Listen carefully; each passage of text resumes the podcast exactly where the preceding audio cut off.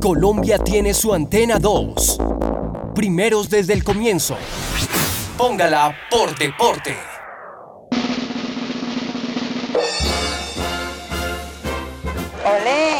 Milagro de verlo. Aquí comienza En directo. los 5 a las 3 por Antena 2. Deportes, música Entretenimiento. y mucha alegría. Y se lo garantizo. Andrea Cardona. John Guerrero. Javier Wilches. Angie Cárdenas. Javier Estamato. Dirige Luis Alfredo Céspedes. Y ahí se hace uno el diario, la gente le colabora a uno.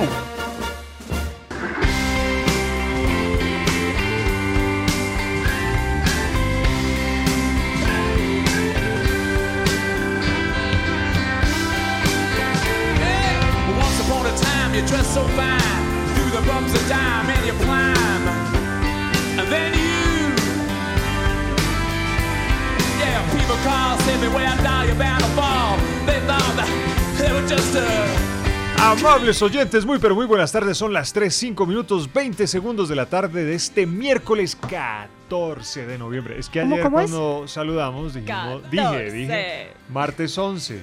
Claro, es que es el día de mi cumpleaños. Ah, y Se usted le cree quedó por tan eso grabado. Sí, pues ¿no? eso- No, esa fue la pues, sensación que no, me llevé. pues. Fuimos tendencia ayer por esa, Por por esa esa- embarrada de- Claro. del calendario. No era grabado, el Por esa programa metida estaba en vivo. Estaba en vivo. sí, Peor. Exactamente. Peor aún. Miércoles, miércoles. Dormidos. Gato. Dormidos, unos dormidos. Y con estos rayos solares que nos alumbran desde el occidente bogotano, es un placer, desde esta fantástica cabina de Antena 2, darles la bienvenida a los 5 a las ¡Tres! Muy bien. Qué buena música, ¿no? Muy buena. Me encanta. Excelente. La mujer de la música. ¿Quién es? Es Angie Cárdenas. Bravo. Buenas ¿Cómo tardes. estás? Estamático, Angie? cibernético, John Con Herrero. tono de ceremonia y todo. Claro. Muy buenas tardes, ¿Cómo queridos estás? ¿Cómo te ha ido? ¿A qué se debe esta música? Llegó. ¿A qué se debe esta música? Ah, no, antes de eso, Sí, decirles que Fueron- tenemos nuestra línea en WhatsApp 311-516-5693, 311-516-5693. ¿Aló? Y la canción es porque en 1995 Sí. los Rolling Stones editan un álbum muy famoso que es Stripe. Y por eso les traigo esta canción, porque realmente los temas incluidos en este álbum se sacaron, para que ustedes sepan, en dos conciertos sorpresa realizados en unos clubs en París, en Francia. Wow. Y hay otro que se realizó en Holanda, en Ámsterdam. Y de allí surgieron varios temas incluidos en Stripe. En realidad, todo lo que tuvo, tuvo que ver con estas actuaciones fueron ensayos de una gira muy grande que se iba a dar posterior, que fue Voodoo Lounge. Y de allí, pues digamos que pasaron por varios lugares y consolidaron todo lo que fue este álbum. El primer sencillo de Stripe, pues fue una versión mágica, que es esta que estamos escuchando, de un clásico de Bob Dylan llamado Like a Rolling Stone. Esta canción es una canción del 65, de 1965, de este cantautor estadounidense. Su letra proviene de un poema que Dylan escribió en ese año cuando él regresa de una gira que tuvo por Inglaterra. Cuando él regresa de esta gira, se sienta a escribir la canción de esta canción. Y de hecho, esta canción, Like a Rolling Stone, pues fue un hito de la música, pero también de la cultura popular, porque se volvió tan icónica que muchos artistas han sacado su propia versión, como esa que estamos escuchando de los Rolling Stones. Eh, Jimi Hendrix también sacó una Sí. versión.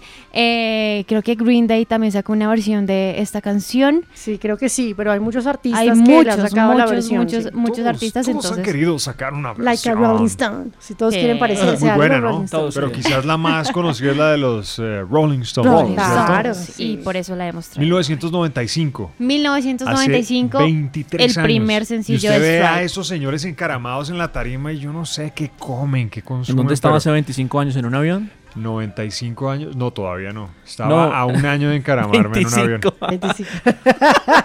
Hace 25 años, en el 95. Claro.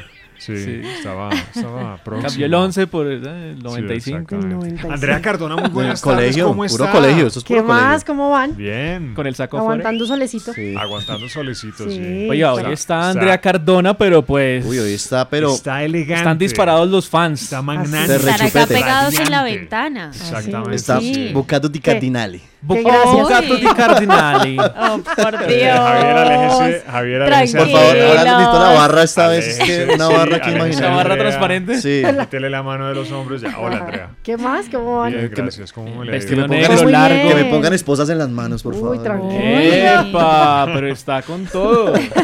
No, muy bien. Un saludo para todos los oyentes. Y a propósito que usted estaba mencionando ahorita las, eh, la línea de WhatsApp Angie, también invitarlos a que escuchen los episodios de los 5 a las 3. Estamos en Evox y también en la plataforma podcast para la gente que tiene iPhone eh, o que está en iTunes. Claro. Puede encontrar todos los contenidos, las entrevistas que hemos tenido aquí, cada uno de los programas. Muchos preguntaban por la entrevista, digamos, de Juan Pablo Montoya. Ahí, Ahí está, está, la con entrevista Tatiana para que Calderón, ahí la está. puedan oír también. Tatiana Calderón, todas las entrevistas que tenemos Los de especiales, los especiales, juegos del radionovela. recuerdo, radionovelas. De Lo van a encontrar ahí y tiene una descripción pequeñita y puede pasar toda una tarde oyendo estos audios. Pilas con los piratas que suben los audios de Bueno, los nos 5 a las ayudan. 3. Nos Bueno, nos ayudan. hacen difusión. sí, nos ayudan, exactamente. John Guerrero, muy buenas tardes, hermano. Muy ¿Cómo buenas está? tardes, señor Javier Estamato, Angie Cárdenas, Andrea Cardona y el Cibernético. A los oyentes, muchas gracias por acompañarnos como siempre. Ahí está. Martica. Ahí está. Martica Martica que no siempre. falta. Que no le me, dio oiga, cumpleaños. no me trajo nada de Esa sí es una No, fan enamorada nada, todos los días. Pero ahí. porque usted no la ha querido recibir acá en el programa. Hay que abrirle un Lo que pasa es que me han mostrado un- unas, unos saludos de ella que no me han convencido y me han preocupado un poco. Claro. ¿Así? Pero pues seguimos en estudio, Seguimos en Martica. estudio, manténgase ahí. No, Que no sea tan el exigente. que persevera alcanza. Él es padre. John, vaya calentando. Pero qué vaya exigente. Dios me echó la historia bendición con este padre. Mientras Sí. saludamos a Javi. ¿Vaya qué? Vaya calentando la historia del japonés Ok. mientras saludamos a Javi. Arigato. Javier Wilches Sales el cibernético. Muy buenas tardes, hermano. ¿Cómo están? Bien. Todos los oyentes. Ay, y ese sonido, Ay. ese sonido tan varonil De, di media vuelta. Eso pasa cuando doy media vuelta. en la silla. Sí. Bueno, esta hora quiero saludar a los que están en Sogamoso, en Pereira, en Barranquilla, en Bucaramanga, en Medellín, en Cali, por supuesto acá en la ciudad de Bogotá. Quiero saludar a una oyente que está hasta ahora a través de Vaya, vaya. www.antenados.com. ¿Quién es? Ella se llama Diana Santos, nos está escuchando acá Diana en Bogotá. Santos. Un saludo. Diana. Muy bien. Muy bien. Saludos para Diana Santos. Mire, Andy Pérez, de Andy Pérez está ahí. El Sol, nos viene a Diana. visitar. ¿Sabe Diana. qué? Andy, yo creo que quiere participar en una Sí, radionovela. yo creo que Andy, ya lo vi dando Andy- tantas vueltas Andy ahí. queda programado en estos días para la radionovela Como de los 5 a las 3. Kung Fu Panda lo podemos meter, algo así. Exactamente. Algo parecido. Y en cuanto a Diana Santos, que nos envió un mensaje de audio porque queremos escuchar su voz, Diana. Totalmente. Repita- repitamos el WhatsApp. 311 516 56 93. Sí, señor. Ah, bueno, está bien. ¿Cuándo- Como ordene. Diana, ¿cuándo conociste a Wilches? ¿Cómo lo conociste? ¿Y qué opinas de Wilches? Y si no se puede contar, pues no hay problema. El saludo Ay, está bien. también le podemos preguntar si es odontóloga. Sí, por es sí. exactamente. Por favor, eso sería clave. Hablemos de tendencias más bien, lo que se ha movido en esta mañana y en este Próximamente, doctor Muelitas. medio. Doctor Melitas, las tendencias.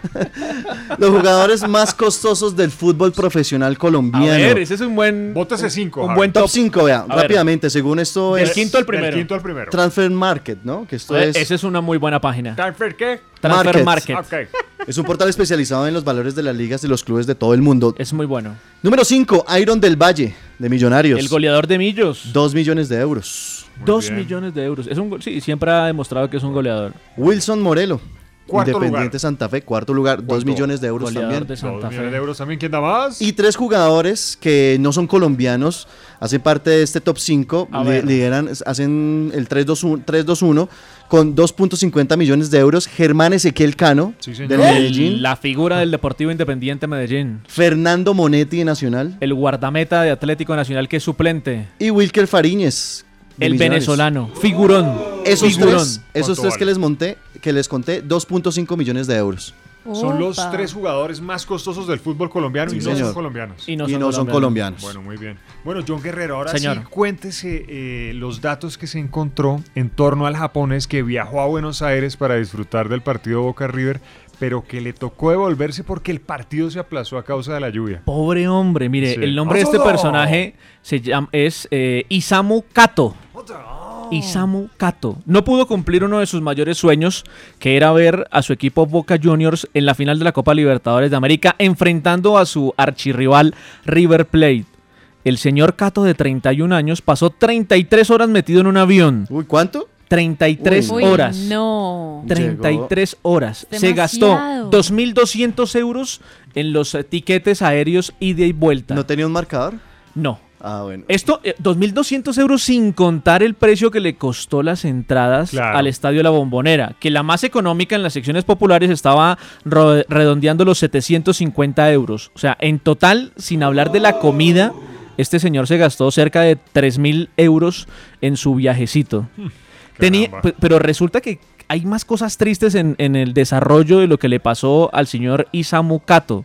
Porque además de estas cuentas, pues todos sabemos que el partido no se pudo disputar el día sábado porque fue aplazado por la lluvia torrencial que se presentó en Buenos Aires. Entonces esto forzó a que el encuentro se realizara el día siguiente. Pero ¿en dónde está el problema? ¿Dónde? El señor Cato tenía obligaciones laborales. Su jefe le dijo que tenía permiso de Ay, 24 no. horas Uy, no, para pero- estar en Buenos Aires. Qué jefe tan aburrido. Sí. Los aficionados, Pobre. pobrecito, los aficionados de, de Boca se dieron cuenta obviamente que no era, no era argentino y entonces trataron de convencerlo, lo entrevistaron en televisión para que se quedara.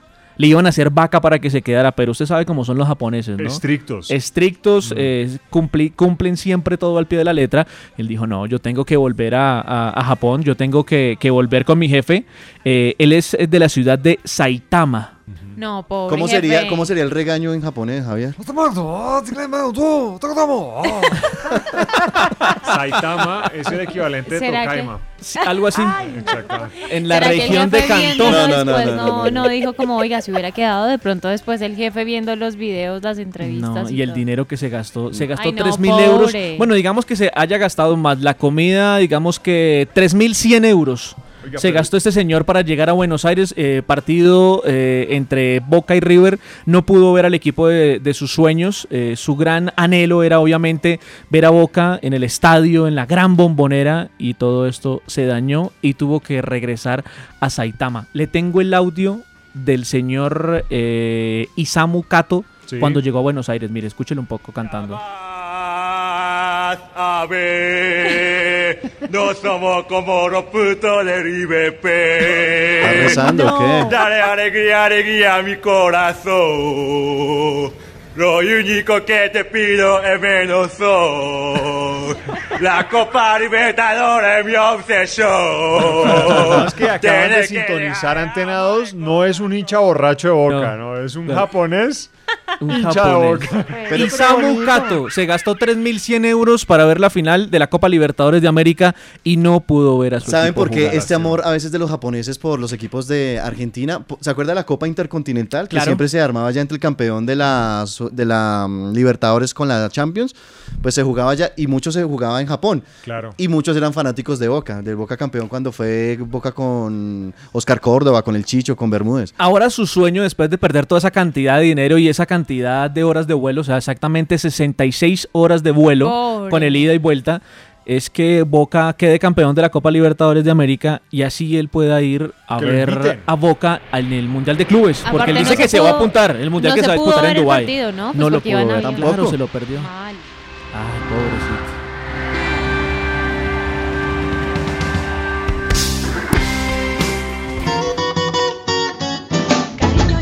Hola, ¿qué tal amigos? Yo soy Maía, la niña bonita de la salsa, y yo también escucho por Antena 2 los 5 a las 3. Cariño y amor. Cariño y amor. Claro que sí, el que madruga Dios le ayuda, ¿cómo no? Bueno, queridos oyentes, esta semana está dedicada al paracaidismo. Ayer comenzamos a aprender algunas nociones. eh, hemos perdido poco a poco el miedo de eso de lanzarse en el avión. hombre.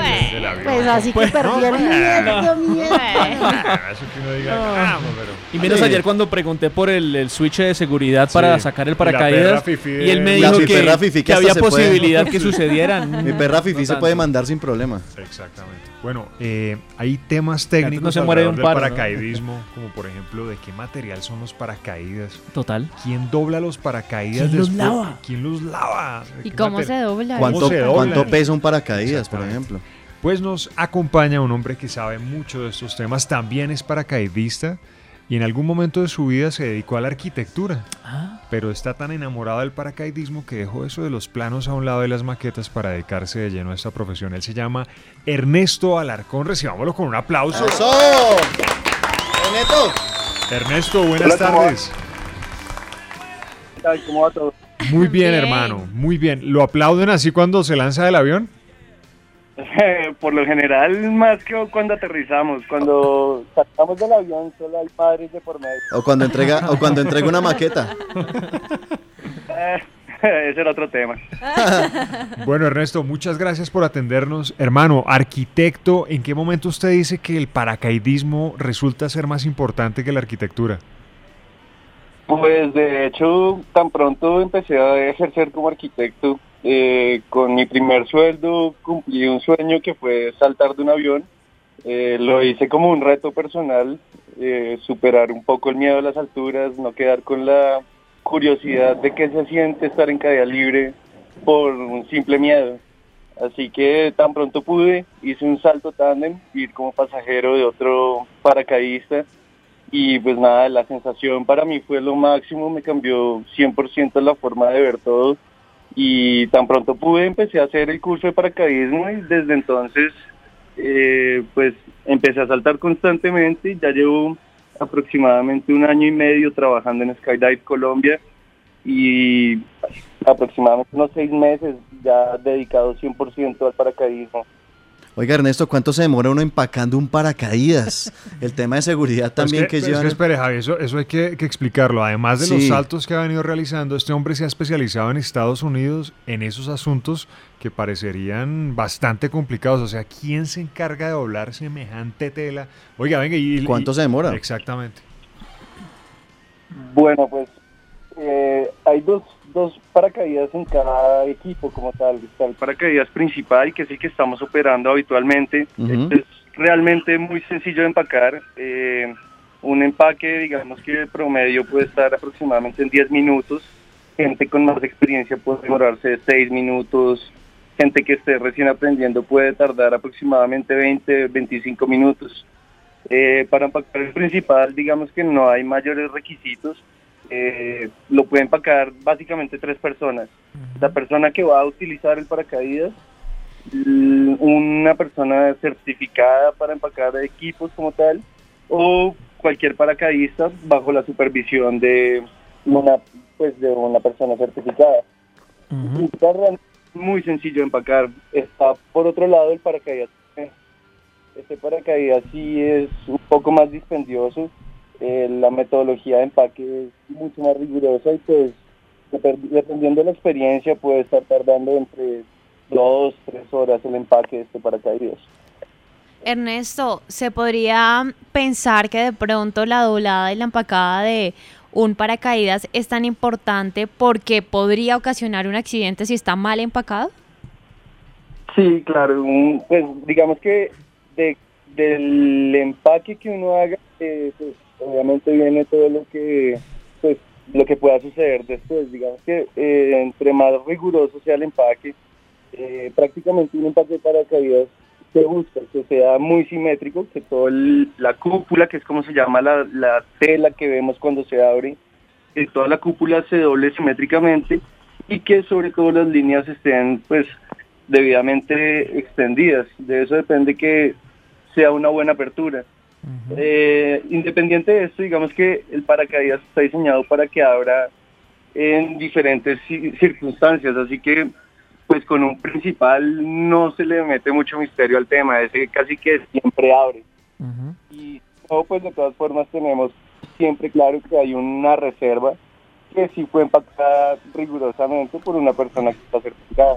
Claro. Venga, Ernesto, hágame un favor enorme, hermano. Quédese quietico porque es que estamos perdiendo el sonido de la comunicación por instantes. Entonces, quieto, agárrese del paracaídas duro, hermano. listo, listo. Bien. Gracias. Ernesto, ¿cuál es el, el tiempo eh, de vida, de uso que tiene un paracaídas? ¿Cuántas veces se puede utilizar eh, y cómo es todo el aspecto del cuidado también del mismo, no? Mm, Bueno, como tal, digamos que según los fabricantes, eh, un paracaídas puede llegar a tener una vida útil de hasta 20 años. Upa. Esto puede variar, obviamente, de acuerdo al cuidado que se le ha dado. Eh, esto es como tal, digamos que el, el equipo en general, obviamente el equipo tiene diferentes componentes que sí se deberían estar reemplazando mucho más seguido. Por ejemplo, las líneas del paracaídas eh, recomiendan estarlas cambiando aproximadamente cada 500 saltos. 500 saltos. Cada 500 saltos. Así es, entonces pues dependiendo de los componentes, eh, eh, hay diferentes tiempos de duración o pues dependiendo del uso que se le dé, pues también hay que contemplar el mantenimiento como tal. Ernesto, ¿esas líneas son las cuerdas? Sí, exacto, las cuerdas. las- Digamos que lo que de lo que uno está colgado de la tela que se ve Claro. cuando Sí. se abre. el Esa no es cualquier piola. ¿sí no? Claro. Eso no es cualquier cabulla. No, no, no es como Sí. para conseguirla en la ferretería, digamos. No. No. Ay, Dios mío. ¿Cómo hacen para certificar que van 500 saltos de determinado paracaídas? ¿Tienen una bitácora o por el, el desgaste del mismo uno se da cuenta y ya sabe que va van 500 eh, saltos con el paracaídas? ¿Cómo es en, en ese caso? Podría suceder, digamos que visualmente eh, uno incluso al hacer el mismo empaque del paracaídas uno puede empezar a ver el deterioro que tiene el material. Eh, pero pues también por otro lado cada paracaidista maneja una bitácora, un libro de saltos. Eh, cada, cada salto uno registra el equipo que está utilizando. Entonces también es otra forma de llevarle un control al paracaídas. Claro, yo quería preguntarle sobre los tipos de paracaídas. Digamos, en este caso habíamos dicho con Angie que queríamos como meternos Cierto. en este mundo, queremos lanzarnos sin miedo. En el caso de John, pues le da un poquito más. Yo, soy el las miedo- dos. yo soy el miedoso del grupo. Pero también está la gente experta como usted. Hay varios Tarzán. tipos, digamos, para los amateurs, los que quieren comenzar y también para los expertos. ¿Cómo es eso ahí? Claro, hay diferentes tipos de paracaídas, igual como se estaba hablando ayer, eh, hay dos modalidades de salto, básicamente está la modalidad de salto tándem, que es como pasajero de otra persona, es decir, un paracaídas para dos personas, y ya como tal los paracaídas eh, individuales. Eh, todos los paracaídas van variando en tamaño según la experiencia que tiene la persona que lo va a usar. Entonces, por ejemplo, para un estudiante, una persona que recién está empezando, eh, se les eh, asignan equipos que son bastante grandes, eh, que permiten, eh, digamos, tienen un margen de error muy mínimo, a diferencia de paracaídas que utilizan instructores con muchísima experiencia, son paracaídas mucho más pequeños y pues tienen que ser mucho más, digamos que sutil el, el trato al paracaídas para que pues este se comporte como debe ser. ¿De qué material está hecho un paracaídas pues, para que resista tanta presión en esa, en esa altura? Eso debe ser poliéster. Eso, parecido, parecido. Son materiales sintéticos. Claro. Todos son materiales sintéticos. eh, gran parte de los componentes son nylon, por ejemplo. Son materiales que permiten elasticidad, pero pues a la vez no deja que el, que el material como tal pierda su forma. Oiga, Ernesto, ¿y dónde venden los mejores paracaídas del mundo? ¿Cuál es como la marca más dura y cuánto valen? Mm, bueno, esto es un dato interesante. Digamos que nosotros eh, en Colombia como tal eh, los fabricantes estadounidenses, son, son como los fabricantes que están más cercanos a nosotros. Obviamente digamos que en Europa se encuentran fabricantes en diferentes países, pero pues lo que está más cerca a nuestro contexto es Estados Unidos. Eh, hay diferentes marcas, hay gran variedad. Eh, los precios varían considerablemente.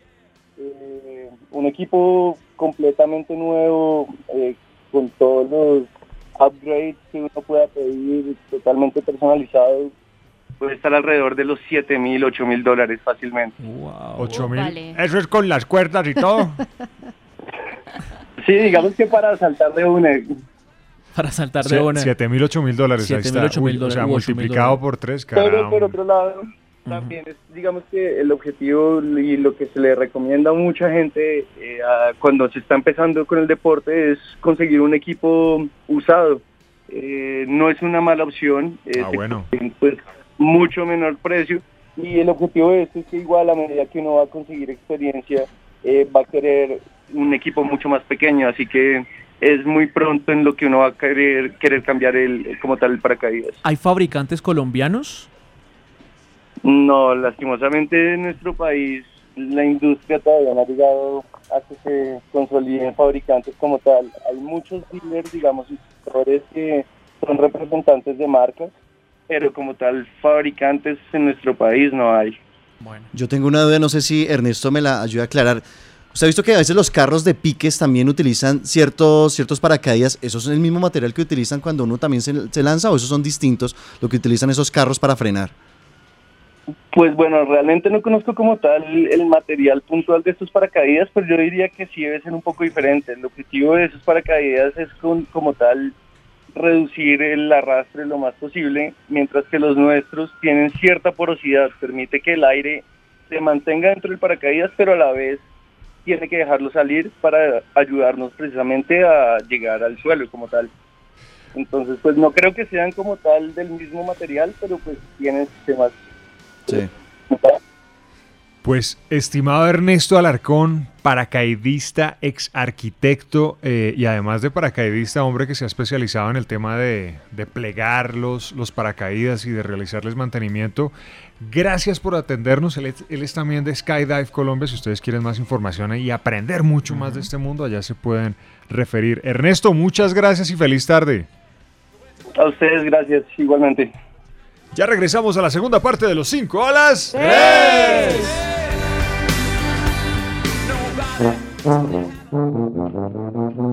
Hola, mi nombre es José Miguel, yo vendo helados, yo escucho las 5 de las 3. En Antena 2, a esta hora, las noticias deportivas. Dirección Luis Alfredo Céspedes. Noticias desde Santa Marta. Luego de las declaraciones entregadas a Antena 2 y a RCN por parte del árbitro FIFA Internacional Wilmar Roldán sobre la situación de su llegada en mototaxi al estadio de la ciudad de Santa Marta, el Consejo Distrital de esta capital ha citado para el día 28 de noviembre al director de infraestructura del distrito.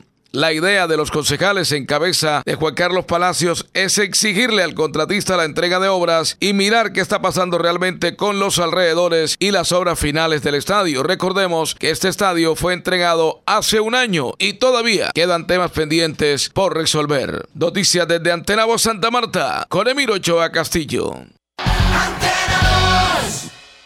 Las noticias deportivas en Antena 2 Bucaramanga. Durante el próximo sábado 17 y domingo 18 del presente mes de noviembre se estará realizando la primera clásica nacional Departamento de la Guajira 2018 para categorías sub-23, élite, Master A y Master B. Esta carrera cuenta con el aval de la Federación Colombiana de Ciclismo, por lo cual estará regida por parte de la Unión Ciclística Internacional y la Federación Colombiana de este deporte. El congresillo técnico se llevará a cabo el próximo viernes en el Palacio Municipal de Fonseca el día 17 de noviembre a las 10 de la mañana. Las noticias deportivas en Antena 2 Bucaramanga con Héctor Eduardo Cáceres. El nuevo técnico de Millonarios, Jorge Luis Pinto, se refirió a su expectativa con miras a esta nueva temporada con el conjunto embajador y a los refuerzos que requiere para la temporada 2019. La camiseta Millonarios motiva a cualquier persona, ¿no? indudablemente. Tuve ofertas de varios clubes, algunas selecciones, pero quería estar cerca y tener una camiseta que, con la cual busque pueda ganar. Y esa camiseta la tiene Millonarios. Se dieron oportunidades que económicamente eran muy representativas y que eran en otros países, pero yo quise esperar una que me gustara, eso lo tengo claro. Dos, que me brindara la posibilidad de pelear cosas grandes. ¿Sí? Millonarios eh, es para eso. Y la tres de estar cerca de mi casa, he viajado mucho, llevo 10 años viajando por el mundo, en un sitio en otro, antes viví en Perú, antes viví en otras partes y quería estar un poco más estable, pero siempre mirando el que hay que ganar. Y por eso me decidí a estar acá. Soy Mauricio Osorio Muñoz, más información deportiva en nuestra página www.antena2.com.co y siga nuestro Twitter arroba antena2rcn.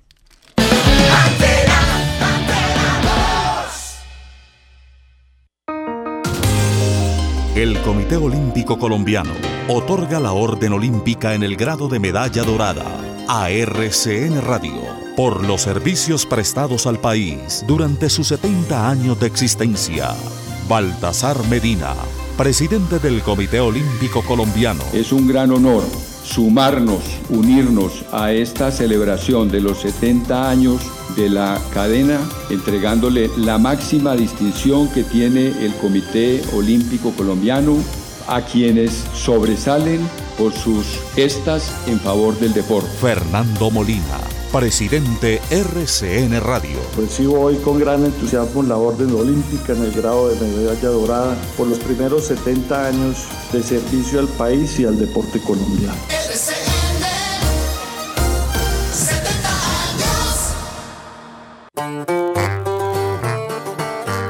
del puerto de Veracruz, su amigo La Rata echándose una chela con el Gordol Lobo y su banda. Los 5 a las 3 por antena 2. Cambio. Yo soy Ángel del Villo.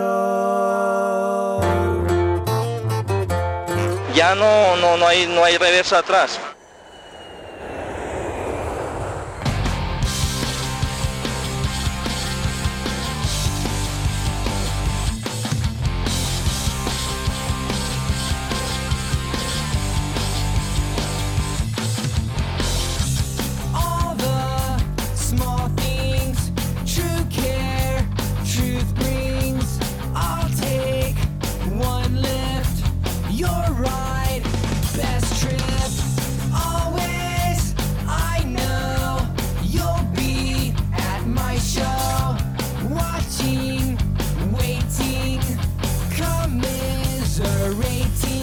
Bienvenidos a la segunda parte de los 5 a las 3 y al otro lado de esta cabina está ese grueso vidrio que nos separa de los comandantes, de esas personas que hacen posible esta transmisión. Y allá está Wilson y Don Pa- Alberto. Comandante. Uy, Están saltando. Les encanta esta Les música, encanta esta particularmente a Don Alberto. está moviendo la peluca. Exactamente. Oiga, Angie, usted nos está llevando atrás en el tiempo.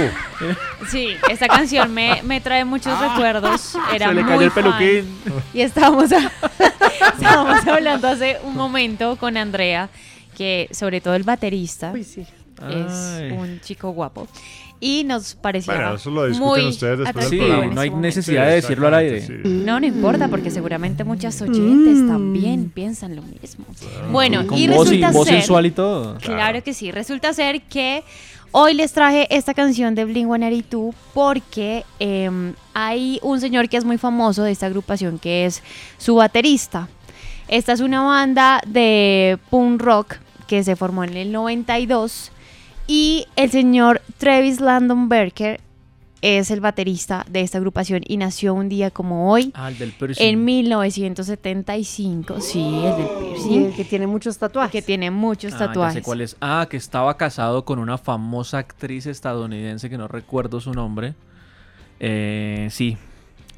Ya lo Sí, estoy empezando a eh, sí, ubicar. esa. Sí, tiene, tiene como mil tatuajes. Exacto. Él empezó a tocar la batería cuando tenía tan solo cinco años y estudió música con un profesor de jazz que lo hizo realmente desarrollar este talento porque el señor eh, Barker es considerado como uno de los mejores bateristas casi que del mundo.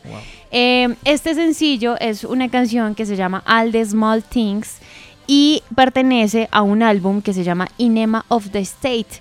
Es uno de los mayores éxitos de la banda, ha logrado el primer puesto en la lista estadounidense de Alternative Songs y también está haciendo su primer número uno y también logró el puesto 6 en la lista más importante de Estados Unidos en el Billboard Hot eh, 100 y eh, también primera vez en su discografía que le permitió una cantidad de triunfos a esta banda. De hecho, mucha gente conoció Blink 182 por esta canción. Y el video también es bastante ¿Esta es la canción donde se particular. burla de Bastric Boys?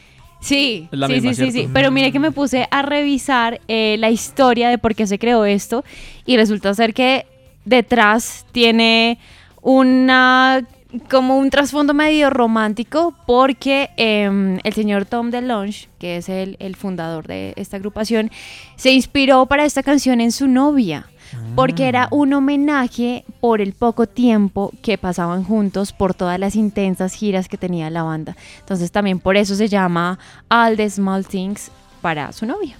Las pequeñas cosas. all the Las pequeñas things. cosas. Exactamente. Oiga, John, hermano. Señor. ¿Quién cumple años hoy? A ver, escucha esta canción eh, de fondo, perdón por interrumpir Cla- Blink 182, Sí. pero escucha esta canción de fondo y le voy a contar de qué se trata. A ver. Jugando fútbol del bueno, el pobre Cambio algo fuerte, pero, pero escuche, escuche, escuche. Alfredo Gutiérrez. Pero escucha.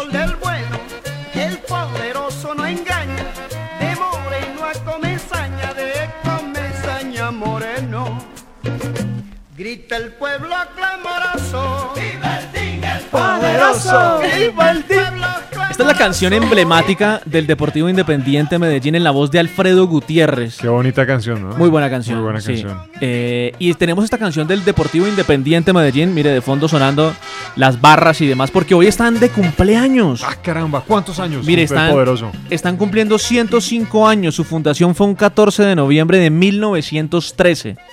En los 70 años eh, de la DIMAYOR ha participado en todos los campeonatos profesionales que se han dado en Colombia, en donde ha logrado ganar 7 títulos oficialmente, 6 en el campeonato local, profesional, primera división, y uno eh, de Copa Colombia. En ese momento se llamaba Copa Colombia en el año 1981.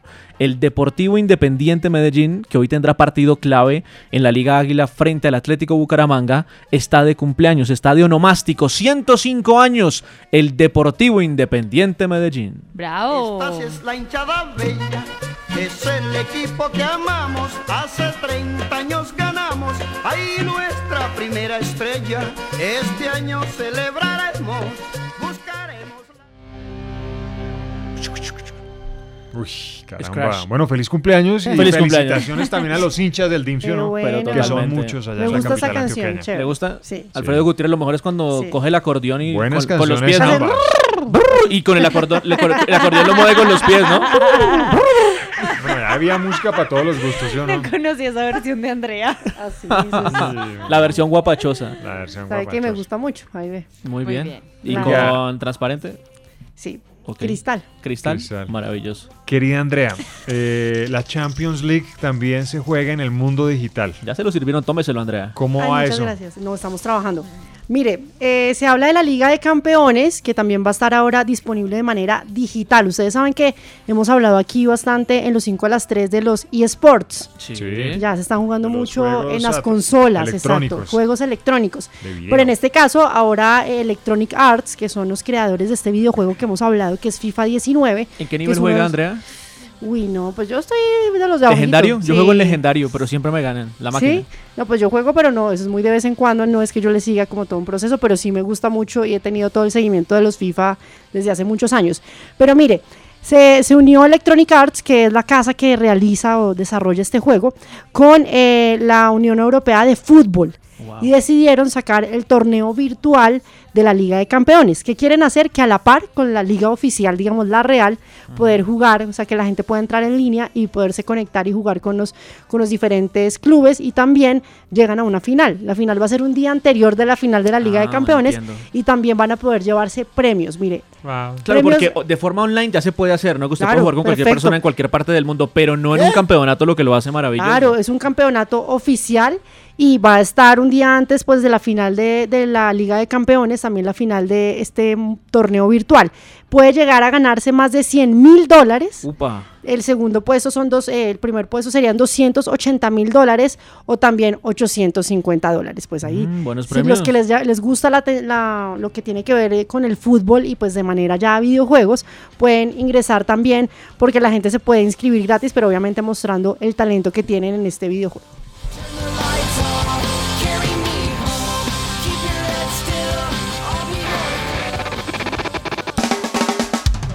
Hola a todos, soy Martín Lucena, guardameta colombo sueco. Juego en el Odevold en Suecia y yo también estoy conectado con los 5 a las 3 por Antena 2. Un abrazo. Nos hablamos personita no haber venido más temprano.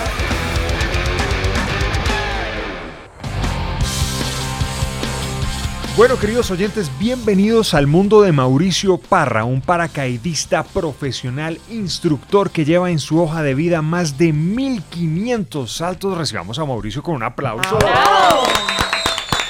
Mauricio, bienvenido. Hola, ¿qué tal? Buenas tardes a todos. Muchas gracias por atendernos. Venga, Mauricio, conectando un poco con la charla de Ernesto, ¿cuántos paracaídas tiene usted y cuál es su consentido?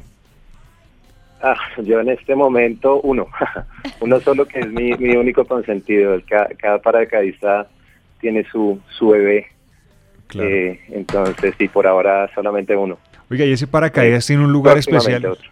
Claro, ese paracaídas tiene un lugar especial en la casa, ahí en el closet, debajo de una almohadita. ¿Cómo lo tiene guardado?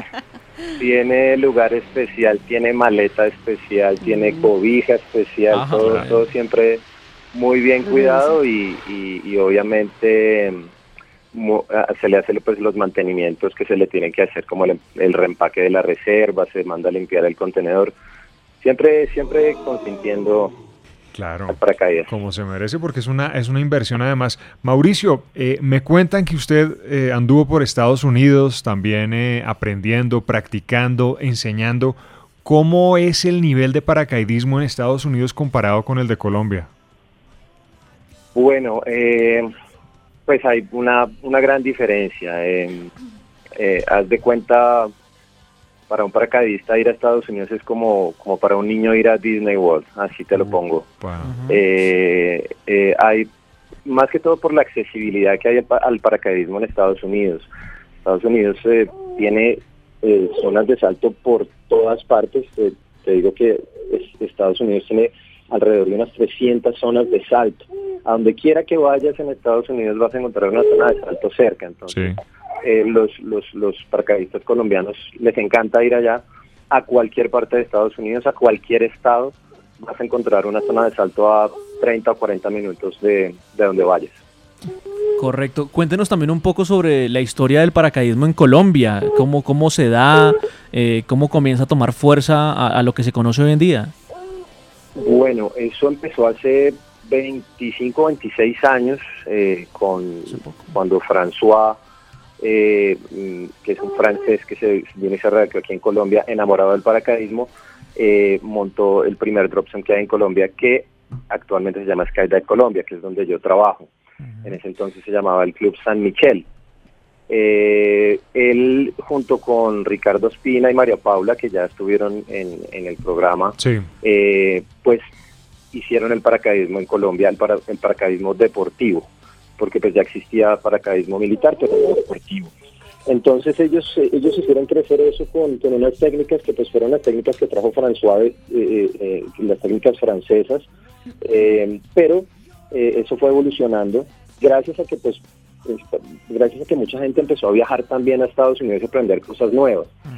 Entonces, eh, no solamente hubo muchos cambios en, en temas de equipos y de tecnología de equipos, sino también en métodos de enseñanza. Actualmente, eh, la, la mayor entidad en, el mundo eh, para el paracaidismo es la USPA, United States eh, Associ- eh, Parachute Association. Nosotros somos en Skydive Colombia la, una escuela certificada por la USPA y que ha adoptado los estándares eh, en formación y se están aplicando actualmente. Por lo tanto, las personas que van a aprender el paracaidismo ah, con nosotros eh, salen con certificación USPA y pueden ir a saltar eh, sin problema con su licencia casi que a cualquier parte del mundo. Oiga, mire, Entonces- claro, qué, qué buena información, porque uno creería que un deporte como este debe llevar muchísimo tiempo en Colombia. Usted nos habla apenas de 25 años. Sí, muy poco. Apenas, sí, apenas. pero, pero ha evolucionado un montón en esos 20 eh, 25 años, muchísimo. Yo Mauricio. empecé hace 13. Hace Ah, Uy, pero también bastante También, tiempo. claro. Pues imagínense, más de, Sí. más de 1500 saltos. ¿Más de 1500? Claro. Sí, más de 1500 hasta la fecha.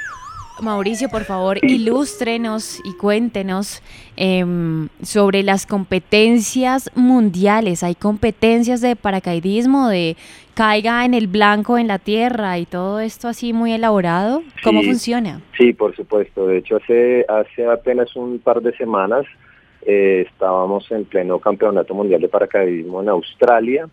Eh, no teníamos representación colombiana. Colombia sí ha participado en un par de campeonatos eh, en algunas modalidades, pero pues eh, eh, en, este- en esta ocasión no. Hay muchas disciplinas en el paracaidismo, disciplinas que se practican en la caída libre, por ejemplo. Hay vuelo relativo, hay free fly, hay angle fly, hay muchas modalidades muy bonitas además de ver también porque se trata de hacer figuras en el aire eh, por equipos o individualmente. Eh, también hay modalidades eh, eh, o disciplinas que tienen que ver ya bajo cúpula, ya con el paracaídas abierto, eh, donde se practica precisión, lo que tú decías, caer en un punto determinado y de ahí se dividen en, en cúpulas rápidas, en cúpulas lentas, en suping, eh, bueno, hay un montón de disciplinas hoy en día. Antes, antes había muy pocas, y básicamente era como eh, eh, darle al blanco por un lado y por otro lado hacer figuras en el aire. Pero hoy hay muchísimas disciplinas eh, y, y bueno, tienes que verlo porque lo- hay muchos videos que pueden ver la gente en YouTube de los campeonatos donde van a darse cuenta de lo lindo que es este deporte eh, y todas las modalidades que existen hoy en día para practicar. Claro, Mauricio, se hablan de más de 1500 saltos que ha tenido. ¿Cuál es su mejor experiencia? De pronto alguna vista, un lugar en donde usted se lanzó que le llamó la atención, que, Que le no quedó en su soltar. recuerdo, que no quería que se acabara ese vuelo y que de pronto nos pueda Quería que compartir ese acá. momento se que congelara. se quedara ahí para siempre. bueno, eh, eh, sí, bueno, em, sí hay uno, sí hay dos, hay dos, hay ver. dos, eh, hay dos de ellos. Eh, mi mejor salto hasta ahora, el que, el que, el que más, más me ha parecido lindo para mí, el que más me ha gustado, eh, fue saltar de un globo aerostático. Eh, es una tremenda experiencia y tuvimos la oportunidad de hacerlo aquí en Colombia eh, este año, a comienzos de año, con, con algunos amigos de, de, de Skydive Colombia. Es un gran salto. La diferencia es que saltas sin velocidad, ¿no? O sea, desde cuando saltas de un avión, pues vas a- con la velocidad del avión y eso cambia un poco las condiciones. Desde el globo estás en velocidad cero y no hay nada de ruido, ¿no? No hay ruido de motores, entonces lo hace un salto bien lindo. Y el otro salto que también recuerdo con mucho cariño fue saltando en Santa Marta, eh, eh, en la playa de Santa Marta, aterrizando allá, saltamos a unos 16 mil pies. Logramos ver la Sierra Nevada de Santa Marta Qué locura. un buen rato desde el avión, entonces pues por el paisaje, eh, mi salto favorito es el Santa Marta y por la experiencia desde el globo, por supuesto. Correcto. Pero pues bueno, muchos haciendo tandems también la- las experiencias con la gente han sido han sido increíbles, las reacciones de, de- de las personas todas son diferentes, Eh, entonces eh, también uno aprende mucho de, de- de- de los que van a saltar por primera vez y que nos escogen a nosotros para realizar su salto. Hay una distancia que ustedes ya tienen clara cuando eh, obviamente van llegando que tienen que soltar el seguro para que salga el paracaídas. ¿Hay un, una distancia determinada o, o cómo se... cua- cuán- ¿Cuánto es? Eh, nosotros eh, con un paracaídas deportivo, es decir, si salto yo solo con, con mi equipo, eh, yo abro a más o menos unos 3.000, 3.200 pies de altura. Entre 3.000 y 3.500 pies de altura. Es lo, es lo más bajo que, que, que abro, pues porque necesito después altura por si tengo que resolver algún problema, necesito altura para, para tener tiempo para resolverlo. Cuando se trata de, de tándems, es decir, que mm, van las personas eh, a vivir la experiencia y, y van con un instructor, eh, debemos abrir a 5.500 pies el paracaídas. Bueno, Mauricio, usted ya nos habló de las dos experiencias eh, más eh, recordadas dentro de todos sus saltos, pero una que lo haya eh, hecho asustar tremendamente, hermano. ¿Algún paracaídas que no se haya abierto, que tuvo que abrir el de emergencia? ¿Cuál ha sido como el susto más berraco que ha tenido? Bueno, yo tuve sí, un, un gran susto. eh, eh, tuve un, un inconveniente con mi, con un error mío, tuve un inconveniente Sí. con, durante la apertura y en mi paracaídas se, se enredaron las líneas. El, el- el- el paracaídas y- principal. No, qué susto. El paracaídas principal se enredó con, conmigo y bueno, tuvimos ahí una situación de emergencia eh, y pues me tuvieron que llevar al hospital. Ah. Eh, pero me recuperé satisfactoriamente. ¿Pero qué pasó? Afortunadamente. Pero- Pero- sí, pero ¿qué le pasó? contarlo. Uy, qué susto. Eh, sí, se enredó la cúpula eh, por un error que yo cometí. que nada, nada tenía que ver ni con el equipo ni con el empaque, sino que es un error personal. Yo era, yo era novato, eso fue hace ya unos 6, 7 años. Eh, y bueno, como, como en cualquier deporte, si tomas una mala decisión, pues eventualmente pagas las consecuencias. Eh, siempre es importante recordar pues que sigue siendo un deporte eh, de riesgo. Eh, riesgo. Sí, sin embargo, el paracaidismo es, es, es tremendamente seguro hoy en día. O sea, uno de los mayores temores de la gente, de lo que yo hablo con la gente que va por primera vez a vivir la experiencia, y le dicen a uno, no, es que a mí me da mucho miedo que no se abra el paracaídas. Total, lo he preguntado Pues, muchas eso veces. no- eso nunca pasa. El paracaídas siempre se abre. Eh, y si no se abre bien el primero, pues tienes el segundo que, que, que con seguridad se va, se, se va a ir bien. Es decir, que no se abra el, el paracaídas debería ser la menor de tus preocupaciones. Siempre, siempre, siempre se va a abrir. Y, y, y a nivel recreativo, para la gente que va a vivir la experiencia con un instructor y todo, que pueden estar completamente eh, eh, eh, tranquilos de, de que van a estar eh, muy bien. El nivel, el, la, la cantidad de, de- de incidentes que hay en el paracaidismo comparado con otros deportes o con otras actividades es, es, mínimo, es, es muy poquito. Javier me convenció. Convencido. Me convenció, voy a saltar. Oiga, venga, Mauricio, nos quedan unos No segunditos antes de despedirnos. Eh, ¿Quién es el heredero o la heredera que tiene ahí, creo que en sus brazos? Ah, este, aquí estoy con mi hijo Gabriel, eh, es mi segundo hijo, tiene seis meses y hoy Ay, es estoy un aquí bebé. de niñero. Ah, pues, pues felicitaciones, hombre, por su familia. Muchísimas Está gracias. llorando por allá. Bueno, Mauricio, hermano, gracias por compartir sus experiencias, por enseñarnos, por quitarle el miedo a nuestro compañero John Guerrero, porque creo que ya está Estoy decidido absolutamente completamente. seguro de que es, que, se va es que yo quería que me dijeran eso. Yo quería que me, que me lo dijeran así y ya estoy tranquilo. Pues John, allá te esperamos en Skydive Colombia, a ti y a todos los que están escuchando este programa y si quieres pues saltas conmigo. Perfecto. Bien, Vamos, ¿qué más confianza? que Mauricio Parra, más de 1500 saltos lleva este hombre. Mauricio, gran abrazo y gracias por acompañarnos. No, a ustedes muchas gracias y gracias por poner en el radar el deporte del paracaidismo. Y a ustedes, queridos oyentes, muchas gracias por estar acompañando. Mire, se vino el agua en Bogotá. Por favor, si usted va a salir, oficina, saque su paraguas, O pídalo prestado o llévese el del vecino. o la bolsa, ocurre, ¿no? lo que Ocurre. sea. La Hay bolsa. posibilidad que se le Lo vaya volando la sombrilla porque está un poco fuerte en Bogotá Un el tema del fuerte. clima. Bastante. Y recuerden que mañana a las 3 de la tarde tenemos una nueva cita en los 5 a las 3. Sí,